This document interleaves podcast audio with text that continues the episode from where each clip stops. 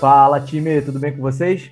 Aqui é o Pedro do Campus Regional. Estamos começando mais um episódio do RioCast, o podcast da Regional Rio.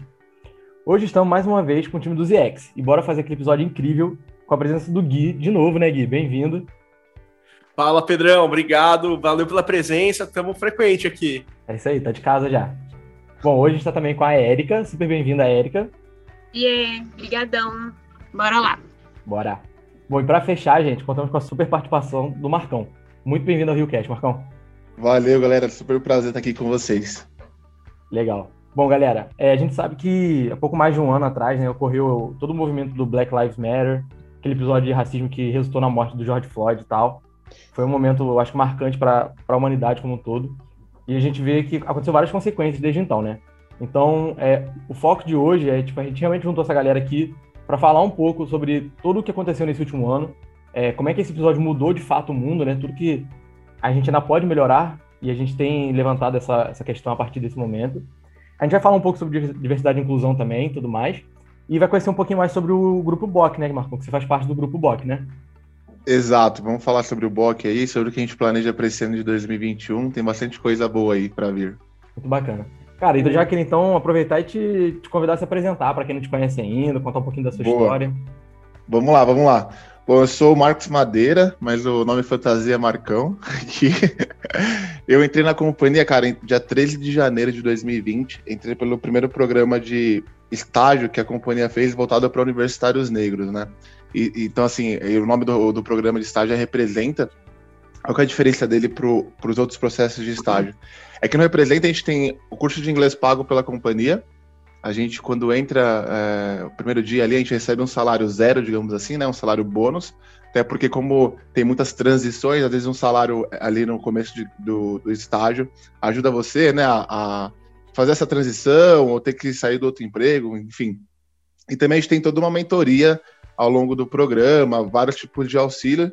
E acho que isso é um ponto importante porque é mais do que fazer um convite, sabe? É você se comprometer a desenvolver.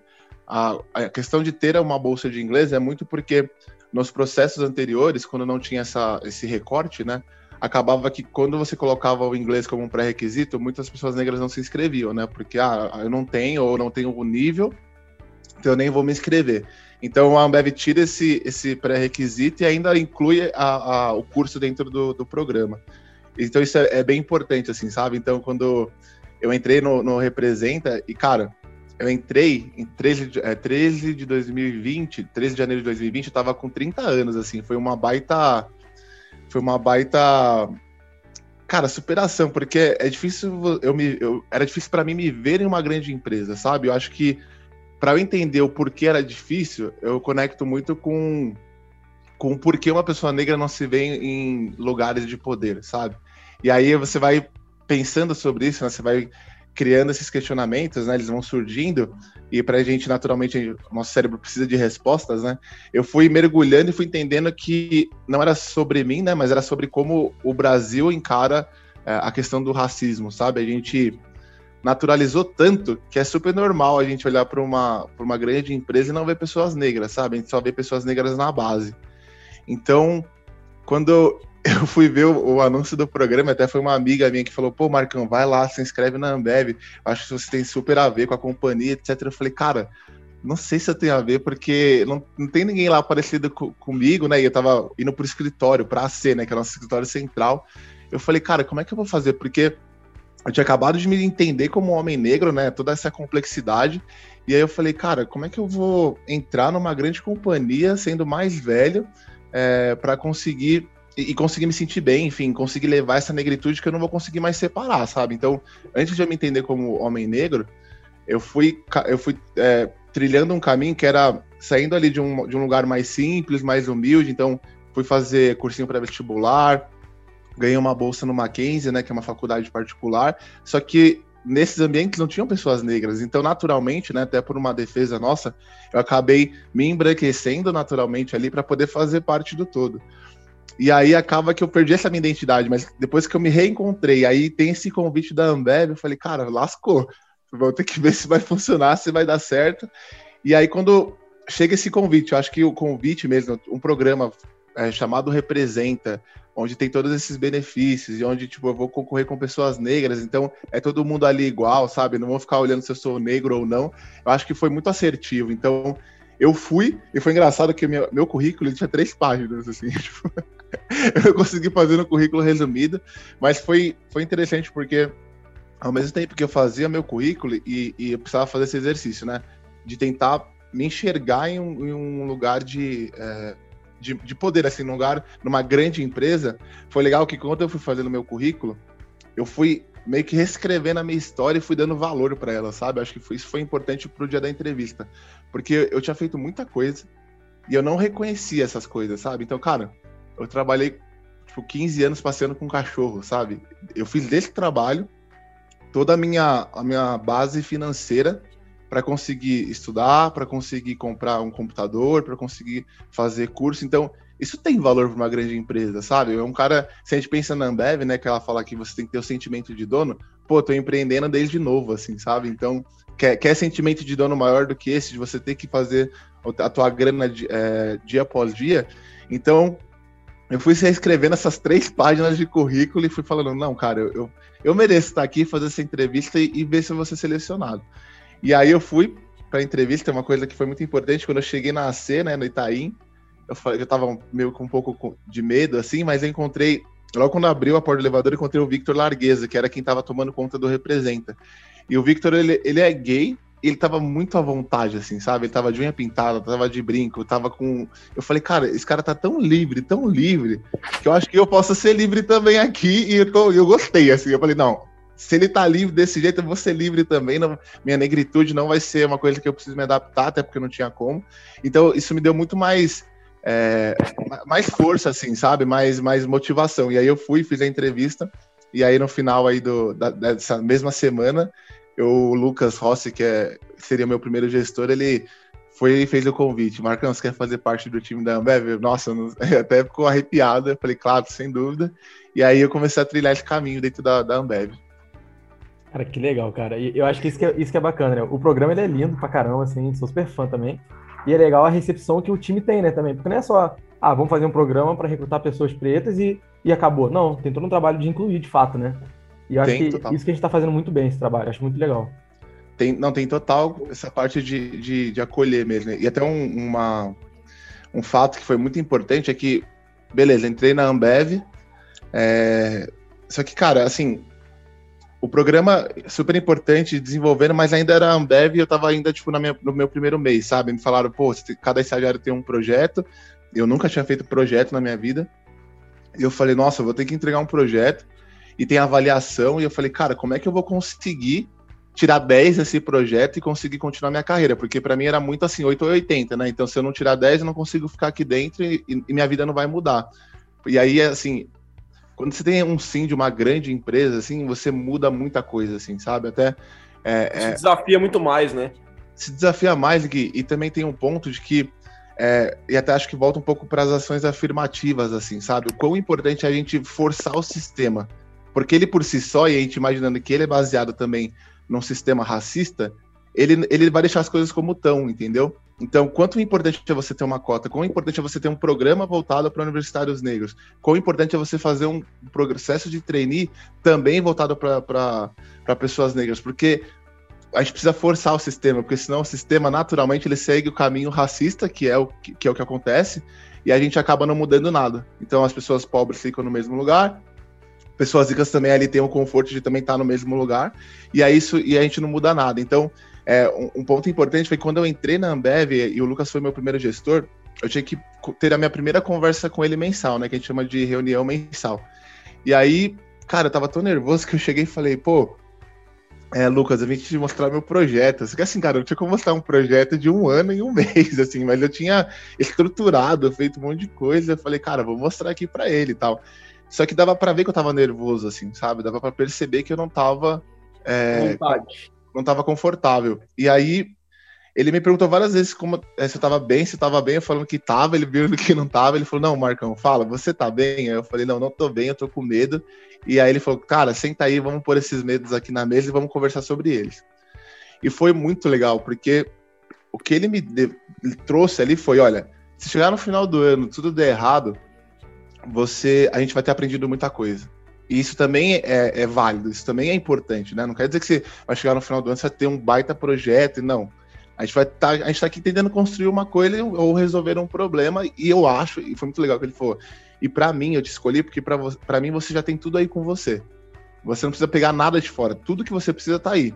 E aí pensa assim, ó, você tá num lugar de estagiário que a gente espera que vai errar mesmo, porque esse é o momento, mas ao mesmo tempo você é mais velho, então você tem mais maturidade, então você vai saber ser mais assertivo do que uma pessoa mais nova que está no começo de carreira e você já tem essa bagagem. Então a gente foi uma conversa muito de psicólogo, tipo, foi quase um, um pai e filho ali, que, cara, pensando no que aconteceu depois ao longo de 2020, foi muito importante. Então, acho que aqui já fica um ponto que se você é um gestor, se você tem um time, e ainda mais se você tem um time diverso, você tem que se preocupar muito mais com o lado humano do que com a parte técnica. Sabe? Você tem que saber ceder, você tem que saber entender o outro lado, por mais que você não compreenda, se tira desse, desse, espaço. Então, o Lucas, naquele momento, ele se tirou do que ele esperava, da expectativa dele. Ele saiu da sala, deixou só eu e falou: tá, o que, que você precisa para poder, eu poder te ajudar, sabe? Então, é, quando a gente fala de, de ter essa diversidade dentro das empresas e quando a gente pensa em grandes empresas que normalmente elas já têm um padrão de pessoa e o que a gente quer ter outros tipos de pessoa, a gente precisa entender que as demandas vão ser diferentes, sabe? Então, o Lucas ele passou um bom tempo não falando para mim, olha, Marcão, você precisa aprender Excel. Não, ele não fez isso. O que ele falou para mim, ele falou, Marcão, você precisa entender quais são as suas fortalezas. Eu tive que fazer, eu tive que falar com várias pessoas para elas me falarem, olha, eu acho que você é forte nisso, acho que você tem que melhorar aquilo. Então, ao longo do ano inteiro, eu não fui desenvolvendo ferramentas técnicas, porque ele sabia que isso ia desenvolver naturalmente. Ele falou, olha, que você precisa só entender que você merece estar aqui. E foi muito legal que no final do ano a gente chegou a essa conclusão de que de fato eu já tinha tudo que eu precisava comigo. Cara, muito bonito isso. É, eu, você falando, eu acabei lembrando de alguns episódios da minha vida e de pessoas que eu conheço. E a gente tem muita essa sensação, né? Porque a gente tá na contramão, a gente tá na contramão, bicho. E, tipo, a gente sente que a gente tem que dar o nosso melhor três, dez vezes mais que o outro pra gente estar tá ali. Quando a gente chega lá, a gente, a gente não sente que a gente deveria estar tá ali, sabe? A gente, sei lá, a gente não, não consegue se enxergar ali, enfim. É uma sensação, é uma sensação horrível e a gente não sabe nem por que, que a gente. Primeiro, a gente não consegue entender direito o que a gente está sentindo, a gente não consegue dar motivos claros para aquilo e a gente não consegue admitir. Eu acho que o pior para mim é admitir. Eu não, eu não consigo admitir que eu me sinto assim, eu não consigo uhum. pedir ajuda para alguém que eu me sinto assim. Eu, então, sim, realmente o que você falou, para quem estiver ouvindo isso e, e é gestor, é muito importante ter esse olhar para a pessoa e enxergá-la como humana sabe? Porque no final das contas somos todos somos todos seres humanos e tipo, bicho, se a gente não, não tiver esse olhar pro outro, a gente nunca vai conseguir evoluir. O que você falou, ô, Lu, Lucy, ô Érica, eu te chamo de Lucy, é Érica. Fica à vontade, gente. Olha, meu nome é composto, é Érica Lucy. Então, assim, eu só tenho duas personalidades, inclusive. vocês é, sintam-se à vontade para falar boa, o que boa. vocês quiserem. Boa. Não, o que você estava falando, né, de não admitir, né? E acho que isso. E eu tô falando muito de pessoas negras, aí acho que o Gui pode falar do lado dele, você mesmo, do lado, né, sendo mulher negra, pode falar também do seu. Mas eu vejo muito que é, nessa, nessa estrutura racista que a gente vive, venderam muito pra gente a ideia do herói, assim, sabe? Do, uhum. De que nós somos é. super-heróis é. e que a gente consegue dar conta de tudo. Não, não, Marcão. É, enquanto eles dormem, você treina, você estuda. Cara, isso não é uma verdade, sabe? Você precisa, como eu tava falando com o Pedro, né, Pedro? A gente precisa também da, de não falar sobre nada, sabe? Você tem que ter é. momentos de você só ficar parado sem fazer nada. Você tem que dormir sim, você não precisa treinar 24 horas por dia. E a gente sempre. E quando você coloca isso para uma pessoa que começa de trás, uma coisa é você fala assim: olha, você precisa se esforçar quando todo mundo tá partindo do mesmo ponto. Agora você fala, você precisa se esforçar quando você tá lá atrás na fila é muito cruel, entendeu? Porque você Sim. coloca todo o peso de uma estrutura que foi toda construída em te tornar uma pessoa inferior, um ser inferior, e fala para ele assim: olha, é só questão de força de vontade. Aí eu faço um questionamento: a força de vontade é uma energia. Para você ter energia, você precisa comer, você precisa dormir, você precisa estar com a cabeça boa, descansada. Então, assim, uma coisa que eu aprendi na marra foi que não, eu não sou um super-herói.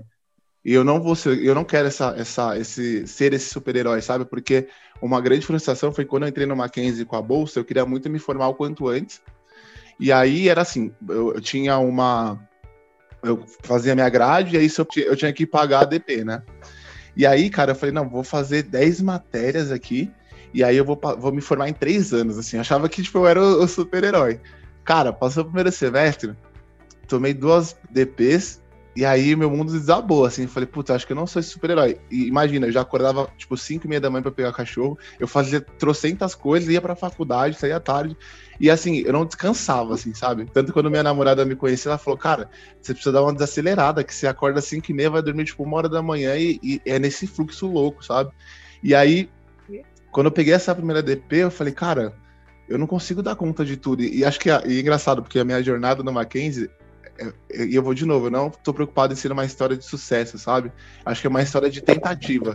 É uma história de tipo, eu só tenho a chance de fazer dar certo ou fazer dar certo, independentemente do tempo. Então, eu passei seis anos no curso de engenharia mecânica.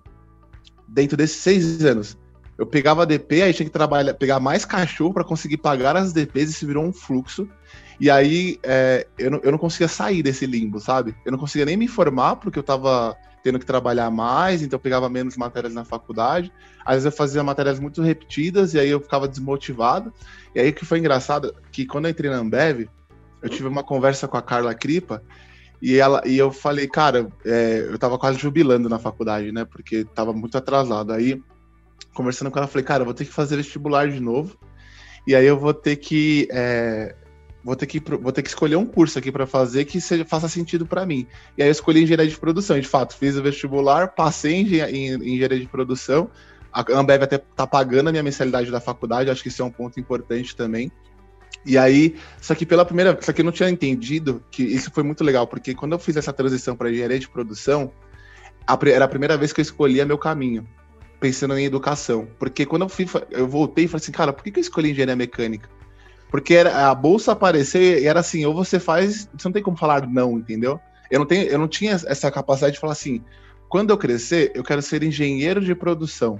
Não, a minha tentativa era ser esportista, porque era onde eu me via, e aí, por não escolher os caminhos, eu entendia que tudo que aparecesse eu tinha que fazer dar certo. Então a gente volta um pouco para essa jornada do herói, que é assim, cara, você é tão bom, tão bom que não importa o caminho, você vai conseguir fazer dar certo. Você é muito foda, você. Não, isso não é uma verdade, sabe? Você precisa escolher. Você precisa ter opções e também você precisa entender que errar faz parte. Porque toda essa, toda essa construção da, do Mackenzie, tudo que eu tive que é, passar, fizeram parte de quem eu sou hoje também, sabe? Então hoje eu sou muito orgulhoso de falar, pô, eu faço engenharia de produção, tô quase me formando, e esse caminho foi o que eu escolhi. Então essa, essa é, a gente se colocar nesse lugar de ser humano, sabe? Que erra, que acerta e tá tudo bem, é muito importante, sabe? Porque senão, e aí de novo, fazendo recorte para pessoas negras, sempre vão vender para gente que é só uma questão de força de vontade. Isso é uma baita de uma mentira. Não é. Porque se fosse, se fosse assim, você acha mesmo que por eu ser um homem negro, o meu desejo é ser, e eu não estou desmerecendo a profissão, tá? Mas acha que eu queria sempre ser segurança, eu vou sempre querer ser jogador de futebol, eu vou sempre ser querer lutador, eu vou sempre querer ser, ser sempre gari, não faz sentido. Quer dizer que eu nunca quero ser um vice-presidente de uma companhia, um CEO. Quer dizer que eu nunca quero ser um cientista, um advogado. A gente olha o nosso jurídico, não tem pessoas negras. Quer dizer que ninguém, nenhuma pessoa negra quer ser um jurista. Não faz sentido, Sim. sabe? É, como se só tivesse um caminho. A galera escolheu lá atrás, escolheram pra gente um caminho e a gente só tem que seguir esse caminho. E aí é um negócio que. que... Mas é aquele. É aquilo, assim, você fala assim pra uma pessoa, ah, pensa numa pessoa branca. Aí a pessoa vai pensar em vários tipos de pessoas, várias pessoas brancas, vai falar para você, tipo, ah, eu pensei no ruivo, eu pensei no loiro, eu pensei no moreno, eu pensei não sei o quê, eu pensei não sei o que lá, pensei no, no, branco da Europa, que é diferente do branco dos Estados Unidos. Aí você pede pra pessoa pensar numa pessoa negra. Ela pensa só em uma pessoa negra, que é a que se vende pela mídia, pelo mercado, enfim, que, que foi vendida para todo mundo há anos atrás, e até hoje a gente tem essa ideia e essa imagem na nossa cabeça. É, eu queria. Vai lá, vai lá. Ai, cortei. Não, eu queria comentar um, um, sobre um assunto que eu tava conversando esses dias com a minha amiga. Uhum. Falou que a gente precisa de um momento pra gente só, tipo, nada, né? Uhum. E aí a gente tava falando no âmbito da militância. Por muito tempo, eu, eu estive, eu tentei estar bastante dentro da militância, enfim, questões ativistas, etc, etc. E, cara, eu já tenho, assim, um histórico não muito bom de, de questões mentais e etc, por muitos motivos. E aí, quando eu entrei mais nisso, eu fiquei só nisso, eu comecei a ficar pior. E aí, eu tava conversando com ela esses dias e ela falou assim pra mim, bicho, a gente às vezes, assim, é, é até triste falar isso, mas a gente tem que se alienar um pouco, sabe? Tipo, uhum. não vou falar pra gente viver alienado, mas parar um pouco e tentar deixar só um pouquinho, sabe? Só um pouquinho. Ô, gente, sabe uma coisa que o Marcão, você tinha falado, Marcão, e, e até trazendo um pouco da, da, da do meu para vocês, porque acho que isso é muito legal. Primeiro que, Marcão, só, só um ponto, né? Você lembrou dessa data, né? Que você entrou na companhia né, do dia 13 de janeiro de 2020. Uhum. É legal porque isso foi uma data marcante para você, né? Sim. E, e, e para mim essa data também foi muito marcante. E eu. eu só Porque eu entrei? é, também, também. É, a gente entrou junto. A gente entrou junto. A gente entrou junto, boa. boa. Estamos no mesmo dia, é verdade. É, verdade. E, e assim, Bom. eu fico muito feliz porque eu tenho uma, uma sensação de que esse momento em que a gente entrou na companhia foi a primeira curva, o primeiro ponto de virada para a Ambev ser um, um, lugar melhor, sabe? Um lugar mais humano, um lugar mais diverso. Eu acho que a gente já era antes, mas eu acho que a gente está pegando um ponto realmente da grande da grande virada, né? A primeira curva na história da companhia para esse lado que foi muito positivo, sabe? Não, total, Gui, total. Acho que foi um e assim, e o que eu acho legal é que não foi assim, nossa, estamos dando um passo, somos disruptivo. Não, a gente assumiu que estava atrasado nisso, né? Exato a gente já queria tantos modelos, a gente é uma empresa que é tão inovadora que acho que a conclusão foi, putz, como que a gente não fez isso ainda, né? Como que a gente não, não já deu o start numa coisa que é tão fundamental, tão importante? Até pensando estrategicamente, a Ambev, ela, ela tem a estratégia do portfólio, né? A gente oferece muitos produtos que são nossos, então é como que nossos times também não são não são essa representação de ser um time diverso, né? Porque a gente precisa, como a gente vende muitos produtos de diferentes ali escopos, a gente precisa também ter esse recorte da sociedade dentro do nosso time para a gente entender qual é a melhor estratégia, né? Que vai ali a, a abranger todo mundo. Então, assim, Gui, é. sem dúvida, acho que foi super importante. E, e, um ponto legal que eu queria colocar, que tanto você e a Erika colocaram também, é que a, a gente, por fazer parte de um grupo de minoria, vocês como negro, eu como, como cego e outros, enfim, a gente quer se sentir, ou a gente é vendido pra gente mesmo, né? É, vendem isso pra gente, mostram a ideia do super-herói, né? Ah, esse aí é o cara, vai, vai, vamos, se esforça, você consegue, está conseguindo. E, e aí, ô Marcão, é, eu acho que eu tô num ponto da minha vida, e acho que muito por causa da pandemia a gente tá repensando muito, a gente tá num ponto em que às vezes a gente tá mal, a gente tá mais triste, a gente tá mais abalado por muitas coisas, né? Principalmente porque a gente não está acostumado a viver isolado, a gente não está acostumado a viver sozinho, uhum. e sim com outras pessoas. Mas de, de entender, cara, que nem, nem 100% do tempo meu vai ser pensando em inclusão, pensando em diversidade, pensando que eu sou uma pessoa cega. E me falam muito que eu sou uma pessoa que trago esse equilíbrio, que eu trago esse discurso tranquilo, vamos lá, vai dar tudo certo, que eu consigo incluir as pessoas, só que eu tô no momento de perceber que, pô, eu não sou 100% desse cara super-herói, esse cara uhum. é, só humano, de não, vamos lá, vamos lá, e às vezes não sou eu que quero falar, meu, tá tudo tranquilo. Eu preciso que falem para mim que tá tudo tranquilo, sabe? Preciso uhum. que. É, não sou eu que trago a tranquilidade, mas que me tragam a tranquilidade também, sabe? Então, tipo, é bem legal da gente entender que a gente não é um super-herói a todo momento, é, no trabalho, em casa, com os amigos, com a namorada, enfim, acho que a gente precisa às vezes desse, desse apoio, sabe? Desse suporte também. Total, Gui, eu super, super concordo. A gente precisa muito se colocar no lugar certo, assim, sabe? Porque as pessoas naturalmente elas colocam esse rótulo de tipo, vamos supor, daqui uns cinco anos eu viro o diretor, sei lá o quê, e aí vão falar, putz, o cara conseguiu, ele conseguiu porque ele é foda, etc. É muito importante. Eu sempre tenho em mente que falar assim, não, não foi assim. Eu tive todo um suporte. Então, assim, eu errei pra caramba. Então, sempre colocar essa parte humana, porque a gente acha que. A gente sempre faz o salto, né? Então, o cara é um cara de sucesso, mas. Cara, e o tanto de coisa que ele foi errando durante o caminho, sabe? Tipo, eu, em um ano e cinco meses de Ambev, eu errei muito, assim, sabe? Eu fiz várias coisas que não deveria, porque tá, é natural, eu tô no processo de aprendizado. Só que até penso muito, que toda vez que eu vou conversar com um grupo de pessoas, que acho que por a gente estar tá dentro dos bodes de diversidade, a gente acaba falando com muita gente, sempre foco em falar do que deu errado, assim, sabe? Só pra gente se colocar no mesmo lugar, assim, falar, olha, não deu tudo certo, assim, deu algumas coisas eram certas, mas elas são consequências do que do que do que deu errado, assim, sabe? A gente pensar também é um pouco, tem uma, um livro que eu tava lendo, eu só não vou lembrar o, o título agora, mas eu lembro dessa frase que toda grande qualidade ela carrega também um grande defeito, eles estão juntos, né? Então, eu sou uma pessoa, por exemplo, extremamente curiosa, assim, curiosa, pergunto, quero entender. Mas qual que seria o grande defeito de ser extremamente curioso? É que eu talvez eu abra muitas caixinhas e não feche, sabe? Então, como que você acaba equilibrando? Então, só pra gente entender que o ser humano ele é isso, né? Ele é esse equilíbrio, né? De partes boas, partes ruins, a gente vai tentando ali deixando a parte ruim, digamos assim, mais equilibrada. Mas só um, um outro ponto também, Gui, é que assim, uma, uma, linguagem que eu tenho tentado mudar muito é que, por exemplo, quando falar ah, vocês são minoria, eu falo, não, nós somos minorizados. Pra gente dar a, a, ideia, a ideia de ação, sabe?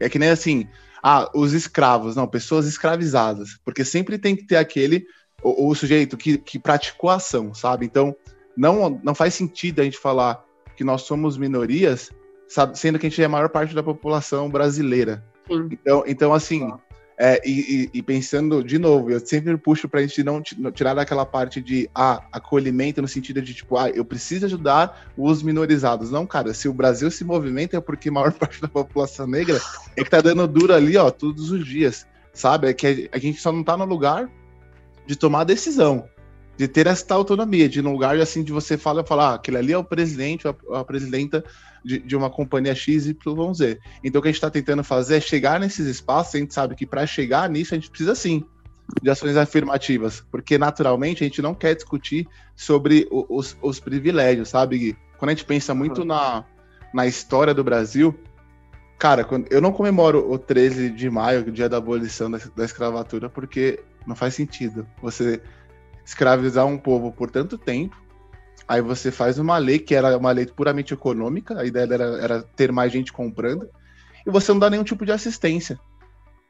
E aí chega. E, é curioso, porque você chega hoje, em 2021, você ainda tem pessoas falando que ações afirmativas é um tipo de discriminação. Até pode ser, se a gente olhar pela lei, é uma discriminação positiva. Assim como a gente olha no shopping, que tem vaga para deficiente ou, ou vaga para idoso, é um tipo de discriminação positiva, porque se você não colocar, não vai ter vaga para idoso porque as pessoas não respeitam, assim, sabe? É, então... é aquela coisa, né? Enquanto a gente não tiver equilíbrio, a gente tem que ter cuidado. Exatamente. Não sei se faz sentido o que eu falei, mas, tipo, quando a gente não tiver equilíbrio, a gente tem que ter cuidado na vaga, na cota. É, é, isso vem exatamente para dar o equilíbrio, para que a gente possa seguir em frente. Exatamente. Então, falam, ah, mas equidade, equidade. Por que, que a gente vai criar um programa para negro? Por que a gente vai criar um programa para pessoa com deficiência? Gente, para ter equidade para ter o equilíbrio. É engraçado que muitas as pessoas que, que às vezes eles não querem mudar, é, isso não é só dentro do trabalho, é dentro da, da vida mesmo, né? Na, na vida. Uhum. A gente fala, não, mas a gente a gente vê num clube, né? A gente vê num shopping que não tem uma pessoa, não tem um negro, não tem um cego, não tem uma pessoa com deficiência, não tem uma, não tem mulheres num, em cargo de liderança. Às vezes não treine, tá? Eu tô, tô fazendo aqui suposições, algumas reais, outras não. Uhum. Uhum. Mas aí a gente vai falar, pô, mas Lógico que não tem. É, a gente não faz por onde ter. A gente mostra que a gente é um, que a gente está num país, a gente está num mundo tão é, de exclusão, que está mudando, mas que ainda é muito exclusivo, exclui demais. Como é que você quer ter? Então, tipo, vamos parar de vamos parar de mascarar o nosso preconceito de fingir que as coisas estão tão tá tudo bem e que ninguém quer estar nesses lugares que a gente quer estar sim, a gente quer estar num lugar, a gente quer ser líder, acho que isso vale para todos nós. A gente quer estar tá no shopping, quer estar tá no clube, quer estar tá na presidência, quer estar no lugar que a gente quiser, sabe? Total, Gui. Eu tava, falando, tava lembrando de uma. Eu gosto muito de, de videogame e tal, eu gosto de, de. Sou fã de super-heróis e tal, e eu lembro uma frase do Homem-Aranha que fala. Que, do tio Ben, na verdade, né? Que fala que com grandes poderes vem grandes responsabilidades, assim, sabe? Trazendo um pouco para a vida real, é muito disso, assim, sabe? Que quando você tem um time ou conforme você vai subindo numa empresa e tendo cargos maiores, cara, você tem uma responsabilidade gigantesca. E você não se questionar se o teu time ele é um time diverso, se você se você e você achar que isso é normal, só mostra o quanto a gente está atrasado assim nesses questionamentos. Porque, pessoal, muito pensando muito assim, vai, vamos supor que alguém está escutando falar, tá bom, entendi, faz sentido tal. Mas qual que é o meu primeiro passo? Seu primeiro passo é se questionar muito, assim. Quer dizer, se você precisa, se você ainda acha que tem muita dúvida, ou você acha que não, o que a gente está falando aqui é muito. Vou colocar de um jeito bem, bem ruim, mas é muito mimimi. Olha a sua volta, olha o restaurante que você come. Ainda mais se você for uma pessoa que não é negra, vai no restaurante e olha quem são as pessoas que estão comendo quem são as pessoas que estão servindo. Olha no teu prédio, quem que é o porteiro? Quem que são os moradores? Sabe? Então, fazer esse tipo de exercício, você vê que não. A gente precisa sim forçar o sistema. Acho que quando a Ambev começou com o programa do Representa, estava forçando o sistema. Quando a gente criou o Comitê de Diversidade e Inclusão, com o primeiro capítulo racial, a gente estava forçando o sistema. E a gente vê que isso tem resultado, sabe, gente? Acho que é, a gente tem que parar de achar que questões como, no meu caso, falando muito da racial, mas das outras questões também, é que quando a gente não dá atenção para isso, o preço é a vida de muita gente. Porque quando você entende. Porque imagina que assim, a, a vida de uma pessoa negra, ela, ela é estatística. Ela é totalmente. A gente fala assim, ah, tantas pessoas morreram, mas se você for ver quantas pessoas eram negras, a maioria, a maior parte era. A gente tem todo dia programas de televisão que falam sobre morte de pessoas negras, a gente não dá atenção a isso, porque é, é banal, é normal. Agora, quando uma pessoa branca morre, morreu uma pessoa em Genópolis, por exemplo. Putz, cara, vai parar, vai ter jornal, vai ter X, Y, vai falar o nome, vai falar a família. Agora, nas favelas, quantas pessoas morrem? E ninguém fala nada, morreram 20. Mas esses 20 não tinham nomes? Quando a gente vê a campanha nos Estados Unidos que é, é diga o nome deles, isso é muito forte, porque a gente precisa dizer o nome deles. Tem um documentário, documentário, documentário não, uma, um curta no Netflix que chama Dois Estranhos, não sei se, já, se vocês já viram. E, cara, quando chega no final, vou dar um spoiler aqui, mas chega no final, ele coloca o nome de todas as pessoas e o que elas estavam fazendo. Então, um foi no mercado, o outro estava tendo uma crise de ansiedade, todos mortos pela polícia. E a gente não fala, a gente só coloca morreu, foi morto, uma pessoa foi morta, ou, ou, ou às vezes nem isso, sabe? Então, isso é muito grave.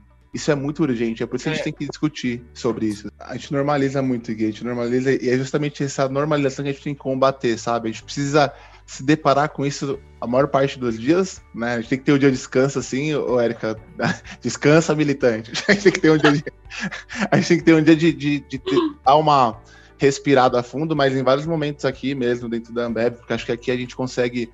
A Ambev, pelo menos para mim, Gui, ela é muito o mundo que eu consigo mudar, porque o mundo aqui de fora eu não consigo, porque ele é muito grande, é muito difícil. Então, eu tento muito, sendo muito honesto, eu tento muito fazer sempre as coisas da melhor forma e dentro do que eu faço, do, porque eu não trabalho com diversidade de inclusão, mas eu tento co conectar, porque acho que está conectado com tudo, como se fosse uma carta coringa, sabe? Onde você encaixa em tudo, porque a gente está falando de pessoas, então serve para qualquer coisa.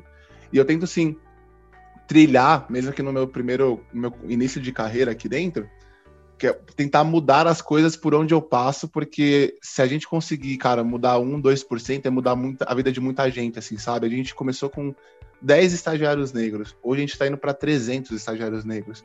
E assim, cara, é o ideal. Tá fazendo da melhor forma? Eu não sei, mas a gente tem que começar. Porque também se a gente for esperar o ideal, a gente não vai fazer nada de novo. Sabe? Não, vamos fazer o melhor programa e não vamos errar. Não, não é essa a proposta. É, vamos. Ó, já estamos atrasados, vamos começar a rodar para poder ver quais aprendizados que a gente vai conseguir desenvolver. Então, isso é um movimento que não dá para retroceder, assim, sabe? E, e aqui um ponto é que isso não é benfeitoria. Porque ter time diverso, você consegue aumentar sua, sua performance, seu lucro em, mais, em quase 40%. Então, uma empresa hoje que não pensa em diversidade como algo estratégico, como, como uma, uma, uma um formato de trabalho, enfim, para o futuro, ela vai ficar para trás, assim ela vai ficar para trás. Hoje ainda você ainda pode trabalhar até com um pouco mais de calma, mas eu não, eu não tenho dúvida que daqui, daqui a alguns anos a empresa que não tiver isso no, no seu quadro de funcionário, não tiver essa preocupação, ela vai ficar para trás. Isso é inovação, sabe? A gente está falando aqui um pouco do, do que vocês trabalham nas ZX. Cara, isso é total inovação. Como é que você vai inovar se você não tem um time que é, que é diverso? Quer Todo dizer, mundo você vai fazer, é igual. Você vai fazer o teu produto para uma parte da população? Não faz sentido nenhum. Se a gente vai numa construção de um, de, uma, de um produto, você tem que fazer um brainstorm, você tem que olhar todos os pontos. Como é que você vai fazer isso se você só tem o mesmo tipo de pessoa? Não, Marcão, e é legal isso porque é um ponto que eu acho que a Ambev também está aprendendo, né? De, tipo, a gente está falando de inovação, antigamente a gente fazia o produto e meio que forçava para o consumidor comprar. Não, não importa se ele queria aquilo ou não. E aí a Ambev começou a falar de ouvir o consumidor. Cara, isso tem que ser refletido no time, sabe? Não adianta a gente falar de ouvir o consumidor com, com um time que é zero diverso. Não existe isso. A gente Exatamente. reflete a sociedade, cara. Exatamente. E, cara, a, a população negra no movimento é quase um tri.